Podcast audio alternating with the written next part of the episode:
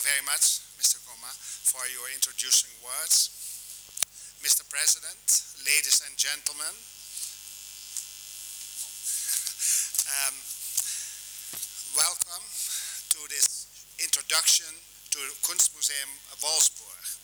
Um, I'm in a very special position because I was director until the end of last year and now I moved uh, to Amsterdam and for me to see the collection back here is really very moving. Uh, it looks as if I see my family back.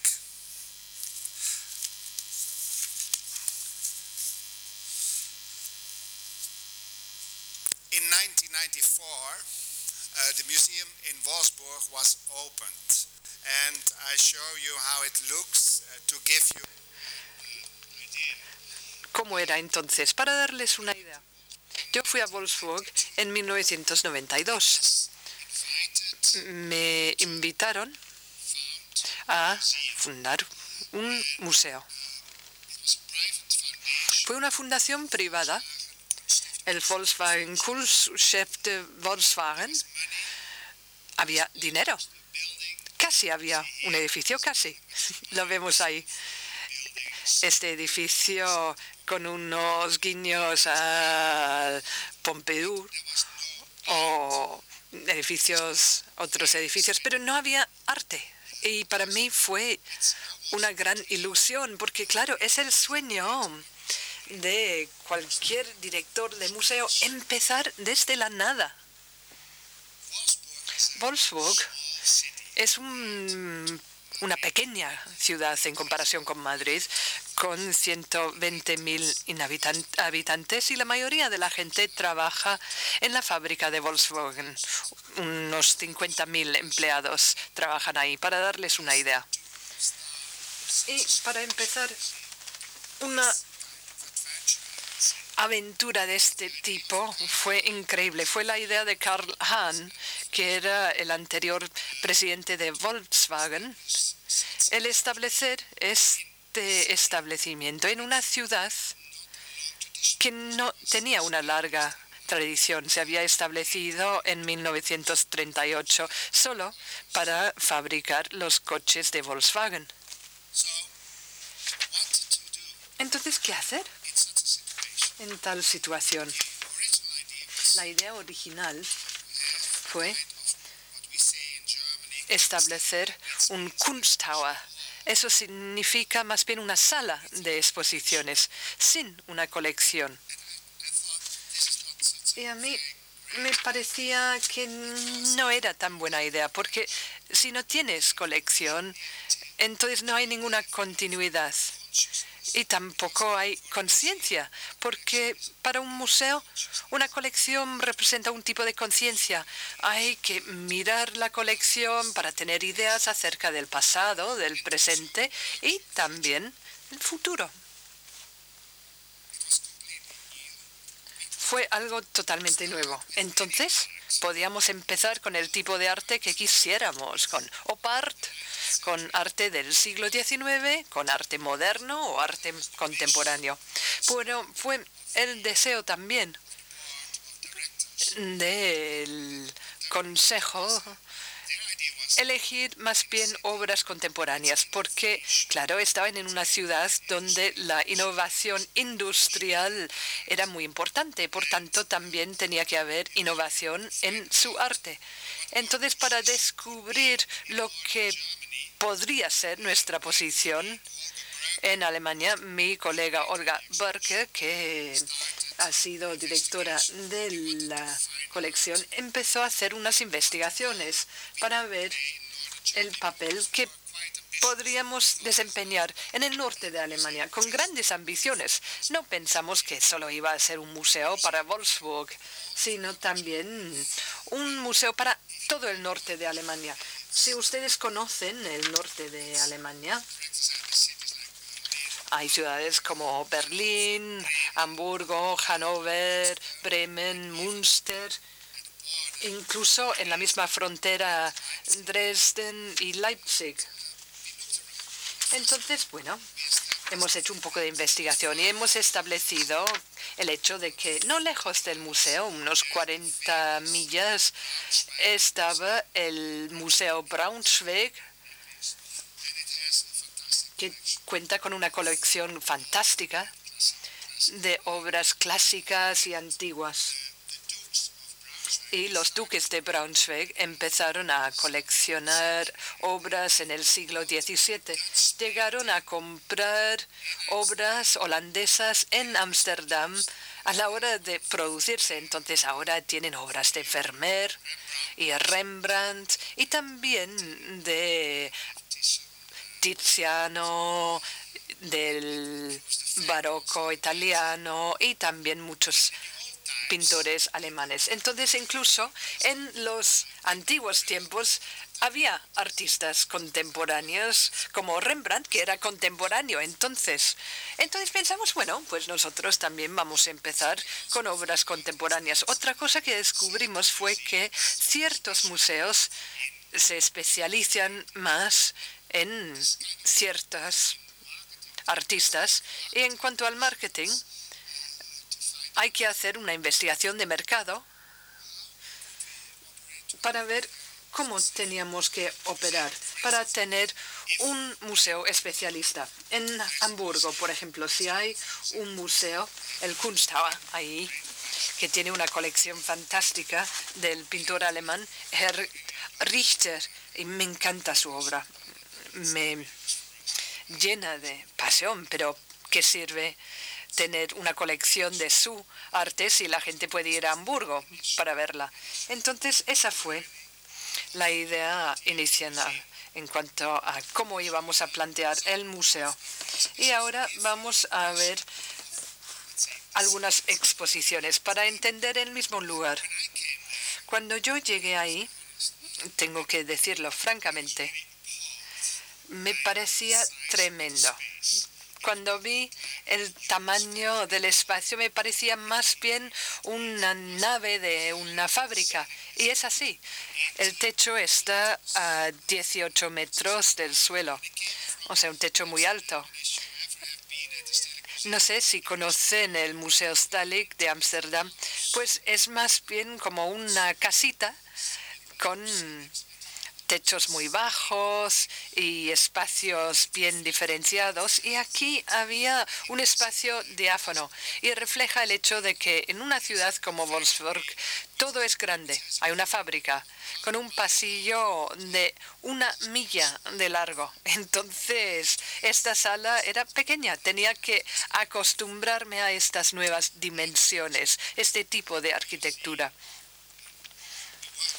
Trabajamos bueno,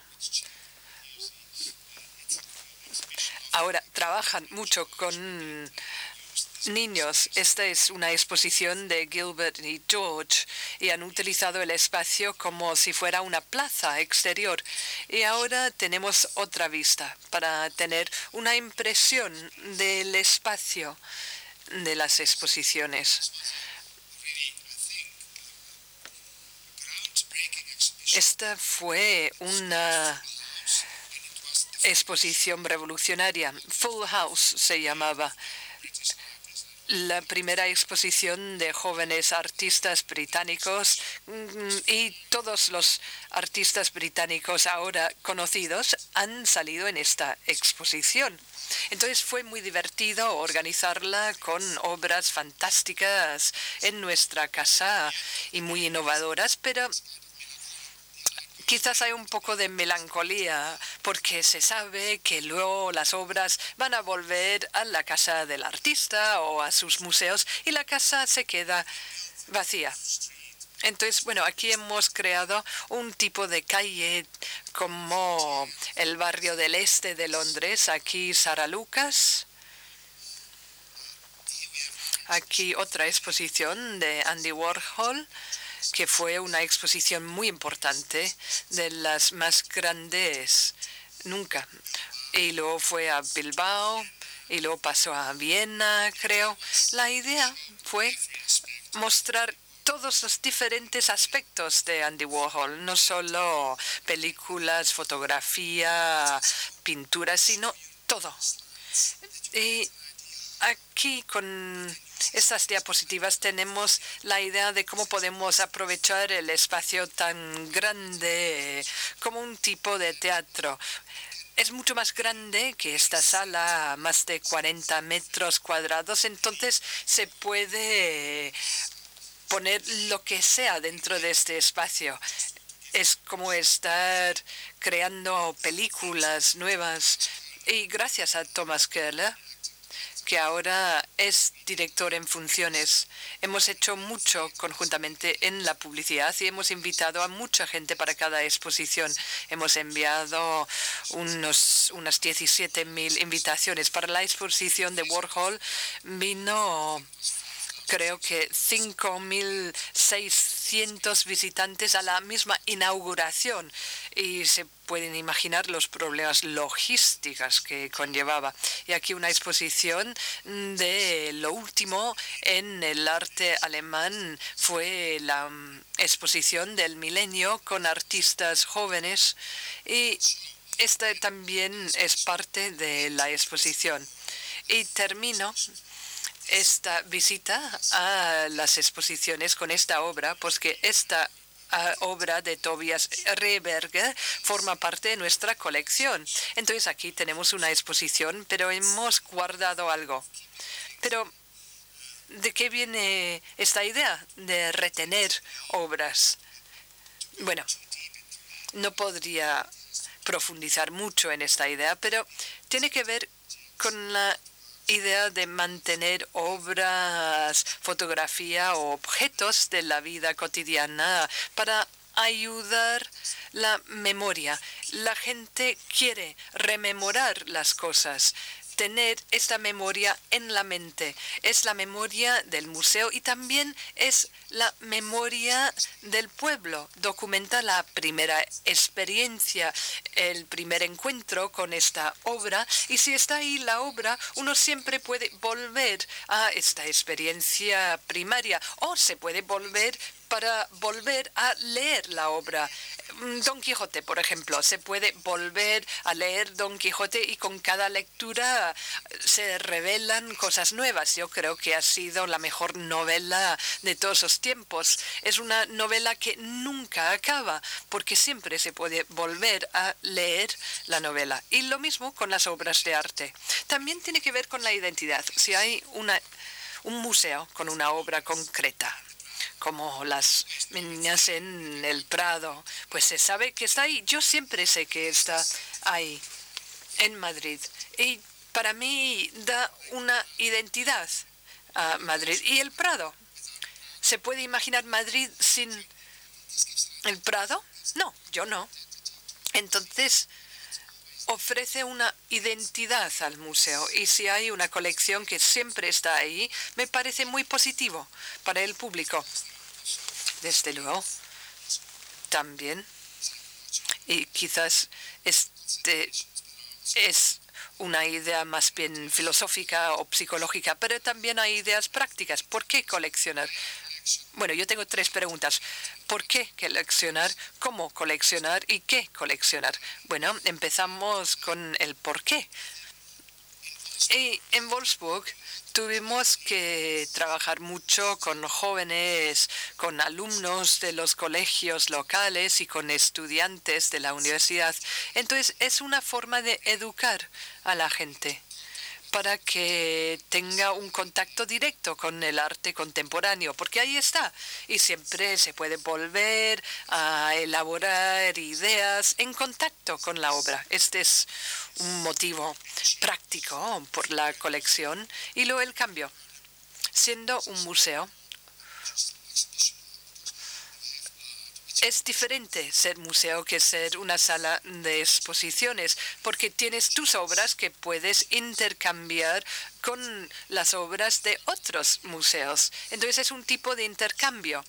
Y durante nuestra corta existencia, puedo decir que eso ha funcionado muy bien. Si tenemos una obra de Jeff Koons en la conexión, pues ah, quizás hay un museo en Los Ángeles o Tokio que quiere tomar la obra prestada, pues el día siguiente pedimos a ellos alguna obra interesante. Ah, me olvidé mencionar otro aspecto.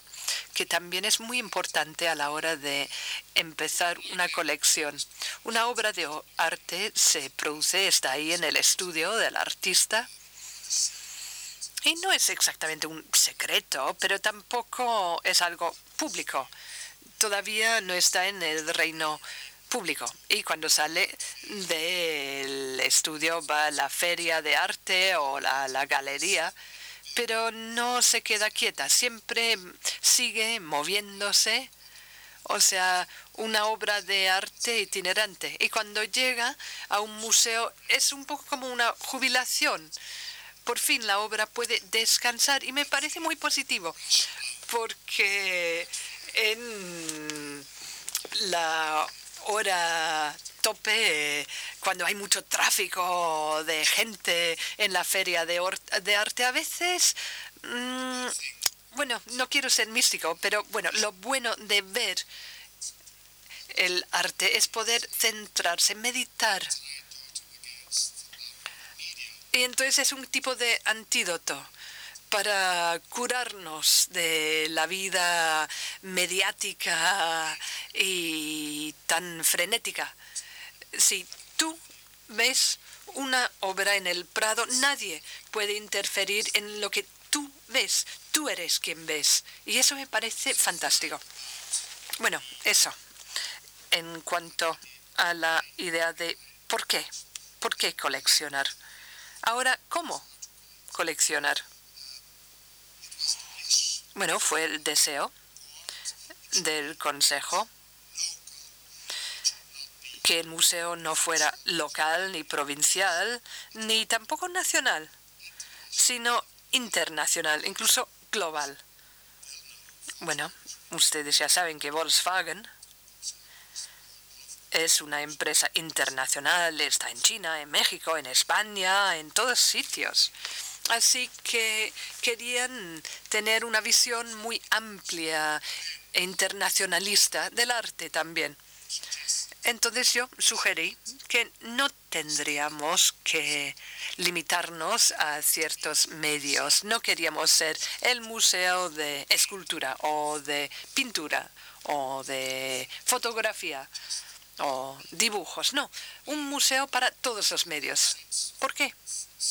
porque desde 1968 por ahí los artistas se han librado de las obligaciones de limitarse a un medio concreto, porque ahora pensamos que el concepto, la idea, es más importante que los medios de transporte de dicha idea. Entonces, artistas, los artistas pueden utilizar lo que quieran, rocas, piedras, además de la pintura. Yo era estudiante en el 68 y fui al Staatsmuseum y pensé, bueno,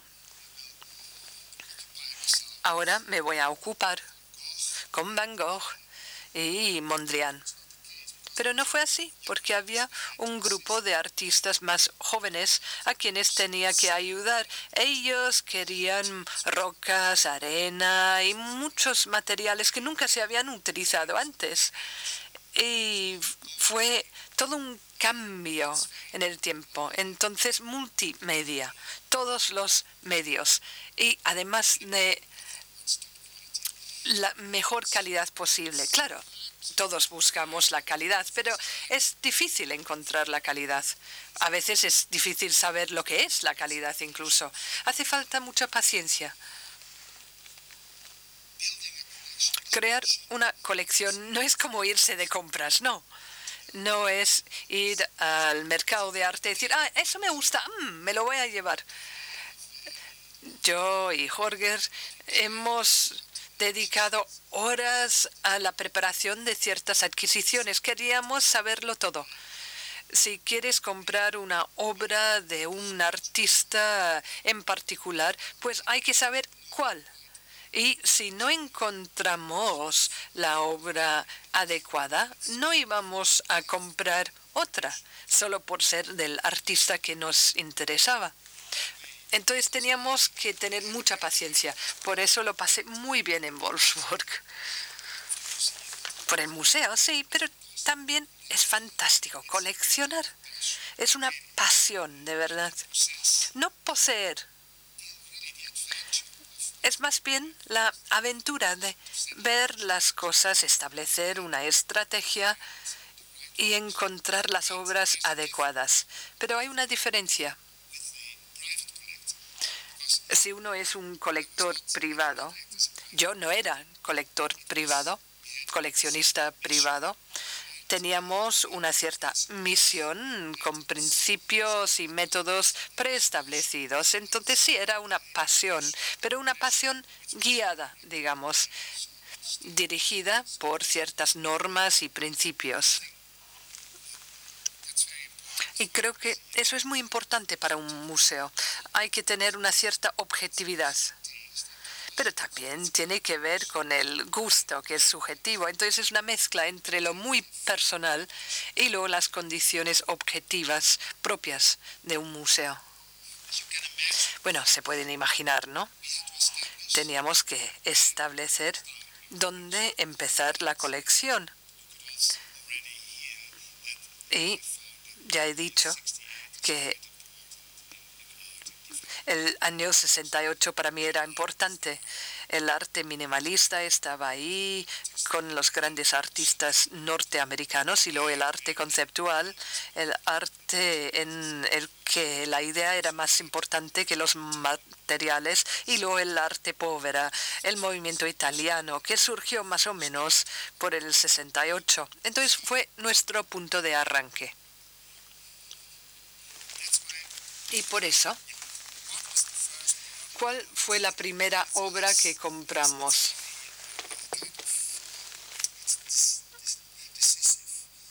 Hay que tomar una decisión al principio. Y el primer movimiento resulta muy importante para todo lo demás. Entonces pensamos mucho antes de empezar a comprar. Y solo hubo una única conclusión posible. Bueno, también por coincidencia pensamos que Arion Merz, el artista de arte povera italiana, sería el punto de arranque. Y como el museo era un museo abierto y en una posición de ofrecer amparo, pensamos que Mario Metz sería ideal. Él llegó a ser muy famoso en los 60 con en los años 60 con sus iglus que pone unidad aquí. Pero su iglu no estaba en venta entonces lo hicimos al revés. La mesa que vemos aquí es un tipo de espiral y está llena de fruta. Es como una obra viva en nuestro museo, porque cada semana tenemos que traer nuevas frutas, nuevas verduras, porque Mario Merz tiene una relación muy íntima con la naturaleza. Y vemos esta mesa. Y para contar una anécdota, pues a veces es muy interesante hacer un seguimiento de la obra. Esta obra salió de una colección privada en París. Había un matrimonio que se divorció, entonces tenía que vender esta obra. Y yo la encontré así, por casualidad casi. Bueno, detalles biográficos ¿no? que subyacen esta obra. Mario Merz, esta sala, que creo que es de las mejores salas del mundo, pues tardamos seis a ocho años en crear esta sala. Primero teníamos la obra que vemos por delante, luego compramos el cuadro que vemos en la pared, que se llama Leona de Montaña, el león de la montaña, ahí a la derecha. Un nombre maravilloso, ¿verdad? Y luego compramos el iglú. Entonces los iglús llegaron más tarde podía comprarlos a una colección privada de Iliano Sovarn y formaba parte de su colección privada y ella nunca vendía nada de su colección privada, entonces había que negociar mucho. Entonces yo la invité a una exposición de Gilbert George que ya hemos visto aquí y luego dije, bueno, ¿Tú podrías prestarnos un par de iglus? Y ella estaba encantada con la exposición de Gilbert y George. Entonces mm, me dijo que sí. Entonces trajimos, traímos las obras de Nueva York, construimos la sala y yo le envié las fotografías y dije, esta sala es tan maravillosa. Y ella, por lo tanto, nos dejó comprarle los dos iglus, que son de los, las primeras obras de Mario Merz. Y también es una forma de mostrar otra cosa, también muy importante en el arte. No solo queríamos un iglú cualquiera, no, queríamos el prototipo, el primer iglú. Y eso es vital en nuestro, nuestro planteamiento a la hora de coleccionar. Siempre queremos el principio de algo nuevo. Es como en el diseño, hay que tener el prototipo. Y por eso siempre hemos estado dispuestos a esperar para encontrar las obras primerizas. No siempre se puede hacer. Hay artistas que siempre son grandes, siempre innovan, y bueno, como Picasso, y Bruce Navent o Andy Warhol. Ahora hay que aceptar obras más tardías porque siguen siendo nuevas porque estos artistas van produciendo nuevas energías. También importante aquí es la relación con el arquitecto. Ya hemos visto lo grande que es nuestra casa. No es una casa para poner dibujos muy frágiles porque se perderían en el espacio. Bueno, habría que hacer una vitrina especial o algo así. Entonces la arquitectura, de alguna forma, ya condiciona nuestro planteamiento porque tiene una escala más bien monumental. Aquí vemos el león de la montaña. Hay gente que dice que es un autorretrato de Mario Merz y el león, él es el león y su mujer Marisa, que es también artista con sus propios méritos, muy buena artista, ella sería el árbol. Aquí vemos el iglú. Es un prototipo de el iglú Fibonacci. Y aquí vemos una obra de Hem Davids, un artista holandés que empezó a trabajar con la fotografía. Como ya he dicho, los que trabajan con la fotografía utilizan diferentes medios, pero todo para él se relacionaba con la tradición de la pintura del 17 de Holanda y luego la abstracción de Mondrian. Entonces él llegó a sintetizar estas dos visiones del mundo. Aquí una obra que compramos al principio. Fui a Nueva York solo para ver esta silla. Y luego el día siguiente volví. Y cuando me fui a mi casa, llamé por teléfono para comprarla. Esta silla es emblemática del arte minimista. Estaba en una exposición de arte minimalista. Otro ejemplo, Gilbert, y George. ¿Se acuerdan al principio la gran exposición de la fotografía en color? Pues aquí tenemos una obra de entre las primeras de Gilbert y George. Y estaba detrás de la mesa de Albert Fischer en su oficina y pues nada, hay que aprovechar cada momento. Si ves la obra, hay que comprarla ahí mismo. Bueno, yo dije, nuestro museo necesita una escala. Entonces aquí tenemos una obra de Potamsky. El título es Menschlich, o sea, humano. Unas mil fotografías de personas,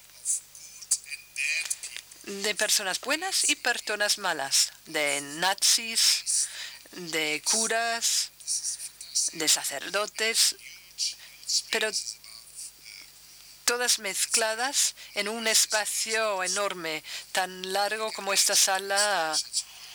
Y hacer la instalación de esta obra en sí es mucho trabajo. Anselm Kiefer, una obra que no hemos traído aquí a Madrid. Se pueden imaginar. La obra que vemos aquí son 100 años de soledad. Bueno, 20 años. 100 años de soledad es de García Márquez. No, 20 años de soledad. Es un tipo de autobiografía. Kiefer es un artista alemán que llegó en los años 80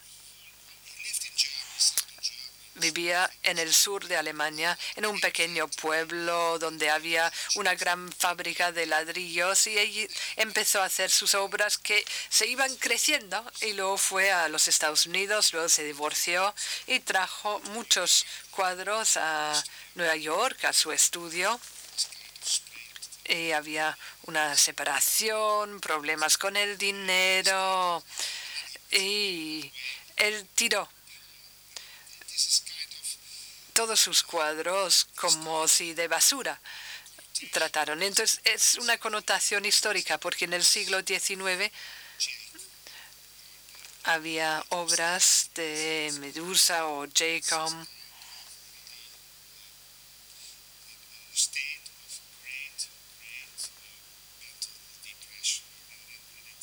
que muestran un estado de depresión mental.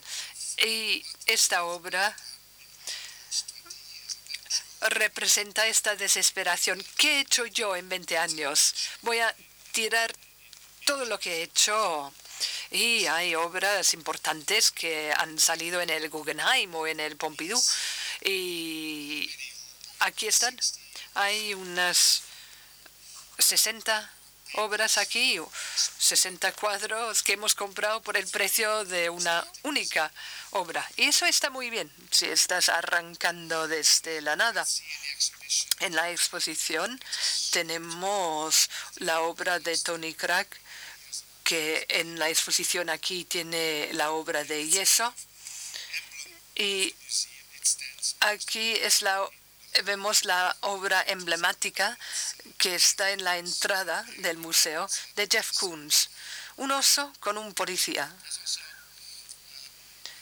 También hay un aspecto económico a la hora de comprar arte. Cuesta dinero. Y no solo eso, sino que los precios pueden ir por los cielos.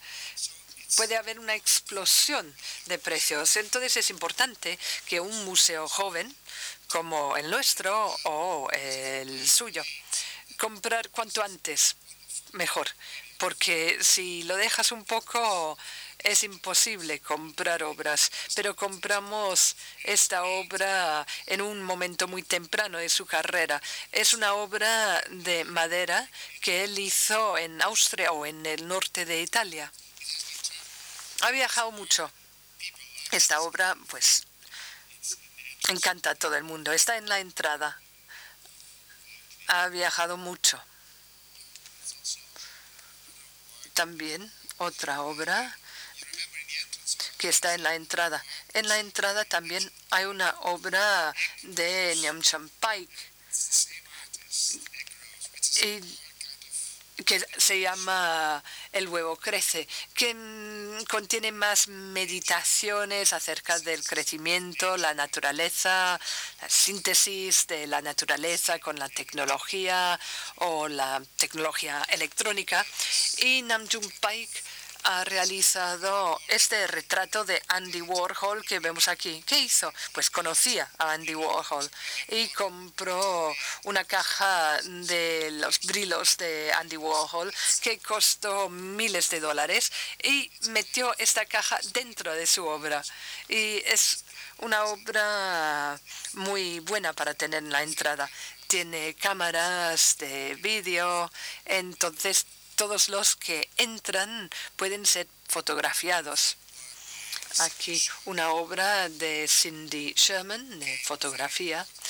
Ella llegó a ser muy importante en los años 80 a la hora de comprar la obra en los años 90 ya nos resultó algo cara.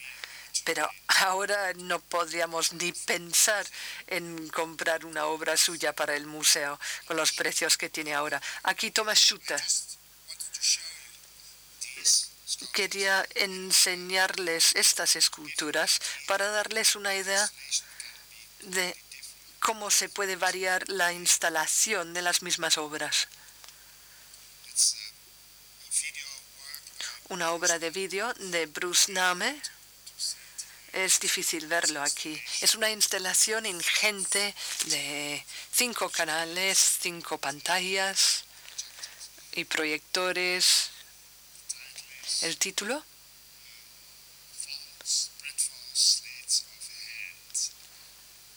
es que el pan cae de las manos. Aquí una obra de Jeff Wall. El desenmarañar la lana.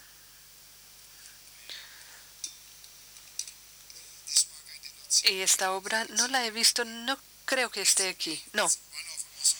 También es una de las obras clave de nuestra colección del artista escocés Douglas Gordon. Sí, no hay que decir que es inglés, claro. Ahora tiene 38, 40 años quizás. Se llama Psico de 24 horas y hace una referencia a la película de Hitchcock, Psico. Entonces Douglas Gordon compró el vídeo, que se puede comprar en cualquier sitio, y luego la agrandó y alargó para que durara 24 horas. Entonces va muy lento. Y el cambio se realiza en el espacio, porque normalmente cuando uno va al cine, uno está dentro de una caja negra y ahí está la pantalla por delante. Pero aquí, bueno, también se está en una caja negra, pero se puede ir andando. Entonces es una experiencia muy rara. Y luego el ver los movimientos ralentizados, ver el asesinato, etcétera es muy extraño. Hay una alienación. Uno se aleja de la obra original. Yo conocí la obra y me encantó. Y en aquel entonces el Centro Pompidou quería comprar la obra, pero es una organización muy grande. Y eso no siempre es una ventaja. Nosotros somos una organización pequeña y eso siempre es una ventaja, diría yo. Entonces ellos dudaban, vacilaban porque había problemas con Universal Pictures en cuanto a los derechos de autor, el copyright. Bueno, entonces había muchos abogados que tenían que estudiar el tema durante meses y años. Y yo dije al artista, yo quiero esta obra. Y él dijo, pues, vale. Y yo dije, muy bien. International Pictures nunca va a ir a Wolfsburg, así que nunca habrá un problema de copyright. Y lo raro es que después esta obra incluso la hemos puesto en el Museo de Arte Contemporáneo de Los Ángeles, cerca de Hollywood, y tampoco ahí hubo ningún problema con los abogados. Eso lo cuento para ver un poco cómo es nuestro mundo. Aquí los detalles, aquí el ojo que salió en la portada del catálogo.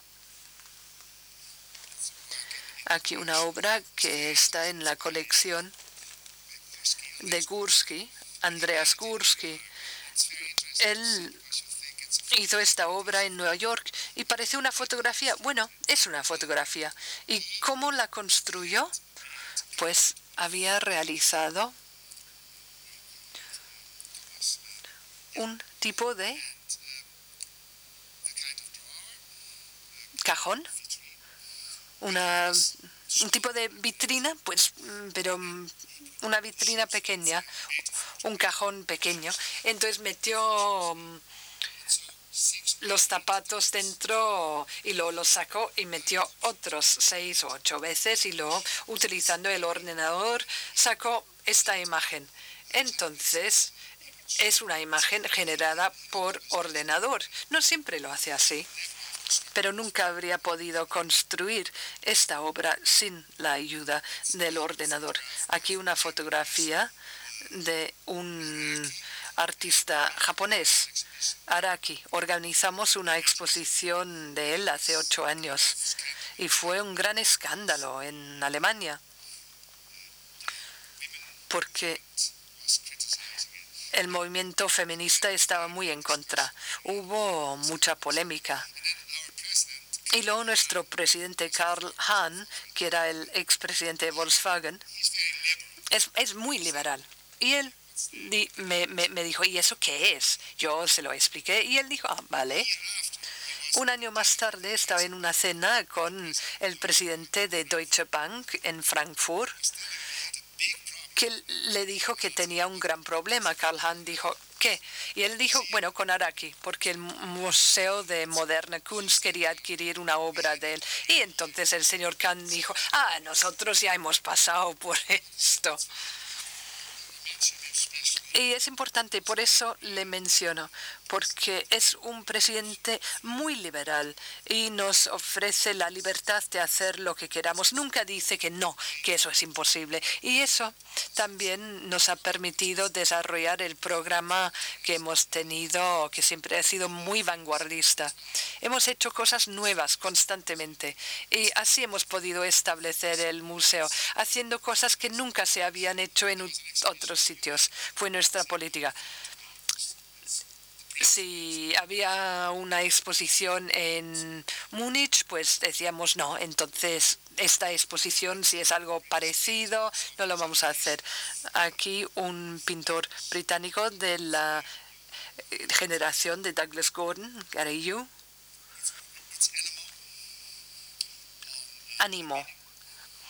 Es una obra sobre aluminio y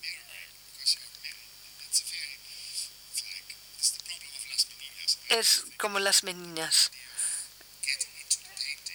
La idea de entrar en un cuadro, como el cuadro te invita a entrar, pues como es de aluminio, pues te pasa lo mismo aquí.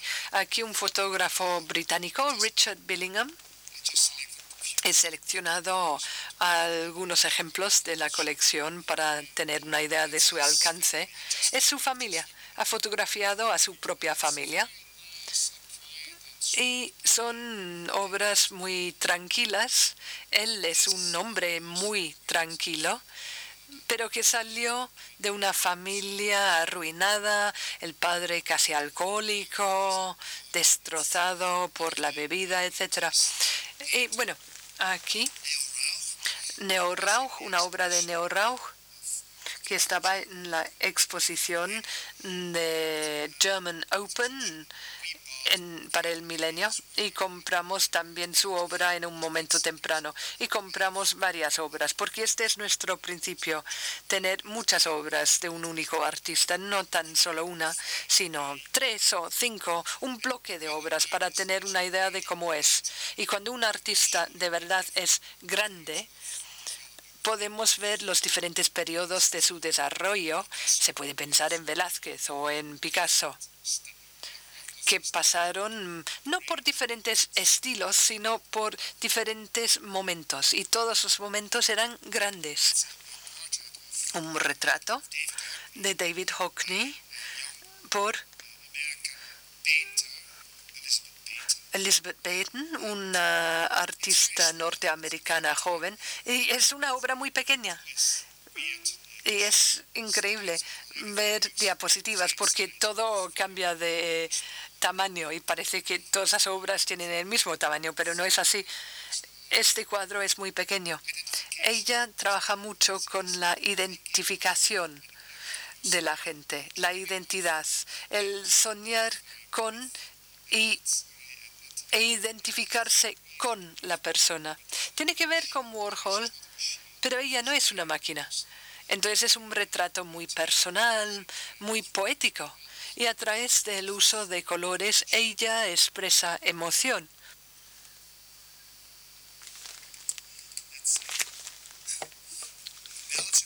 Aquí una obra de un artista mm, de Bélgica que tuvo una exposición hace poco en el Tate Modern en Londres, Luke Diamonds, también un pequeño autorretrato, no, un, perdón, un pequeño retrato, un retrato de Himmler y su idea fue que en la memoria uno tiene imágenes, pero no se puede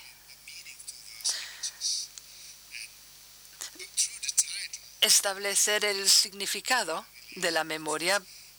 Entonces, utilizando el título, se llega a profundizar en el cómo funciona la memoria, cómo funciona la historia, cómo las imágenes llegan y luego desaparecen. Y termino ahora de forma goyesca. Bruce Nauman con la obra que está aquí en la exposición, El Círculo de Diez Cabezas. Él nunca ha dicho nada de la política, pero sí tenía una relación muy estrecha con todo lo que pasaba a su alrededor en el mundo. Y hay situaciones terribles también tiene puntos de referencia en Samuel Beckett y Dante, el infierno. Es la idea del infierno. No sé si habrán leído la obra, pero es interesante ver esas cabezas decapitadas. Bueno, podría contarles mucho más acerca de cómo se puede ir jugando con la colección, porque una colección es como una partitura de música, se puede interpretar de una forma u otra y por eso empezamos con una exposición con la idea de afinar primero mm, los instrumentos, ver un poco cómo funciona. Y este fue el principio de la colección. Y luego el actualizar la colección con software, aportando nuevas obras. Y ahora hay un nuevo sistema con diferentes enfoques. Y ahí vemos que es una colección dinámica. No solo crece, no es cuestión solo de añadir cosas. Bueno, a veces tenemos que desadquirir las cosas, o sea, vender las cosas, para decirlo de forma más clara, o cambiar las cosas. Y luego las cosas se complican, pero a veces puede ocurrir. Si empiezas con una colección, compras una obra y luego resulta que no puedes seguir porque los precios suben y no quieres tener una única obra aislada. Entonces, pues hay que venderla. Bueno, pero eso es algo puntual. La dinámica de nuestra colección es seguir creciendo. Queremos un crecimiento de la colección con Namjoon Pike, como el huevo crece, pues también nuestra colección crece. Y es fascinante ver cómo el público, el espectador, mira la colección y saca nuevos significados, nuevas interpretaciones. Y esta es nuestra tarea como gente de museo.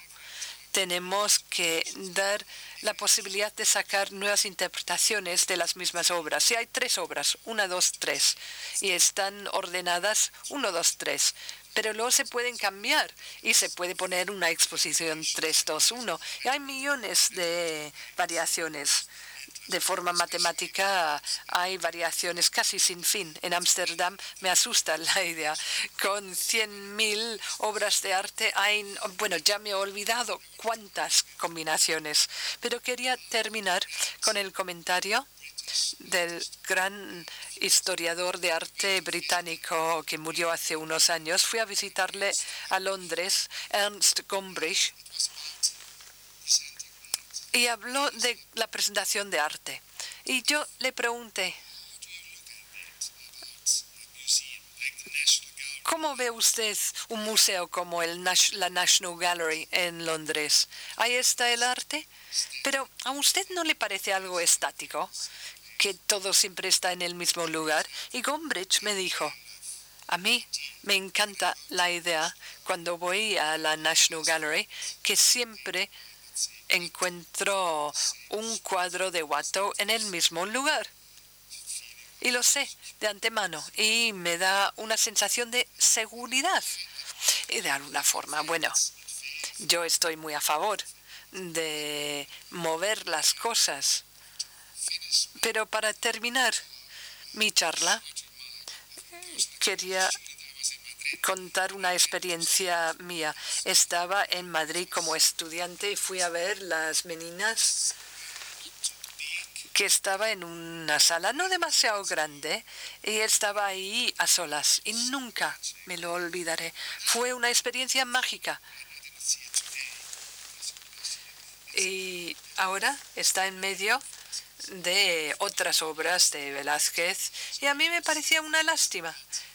Me entristecía no poder ver la obra maestra ahí sola, porque es de las pinturas más grandes de todos los tiempos. Entonces, claro, estoy a favor de una colección dinámica, pero a veces estoy a favor de algo más estático, siempre tener la obra maestra en el mismo lugar. Gracias.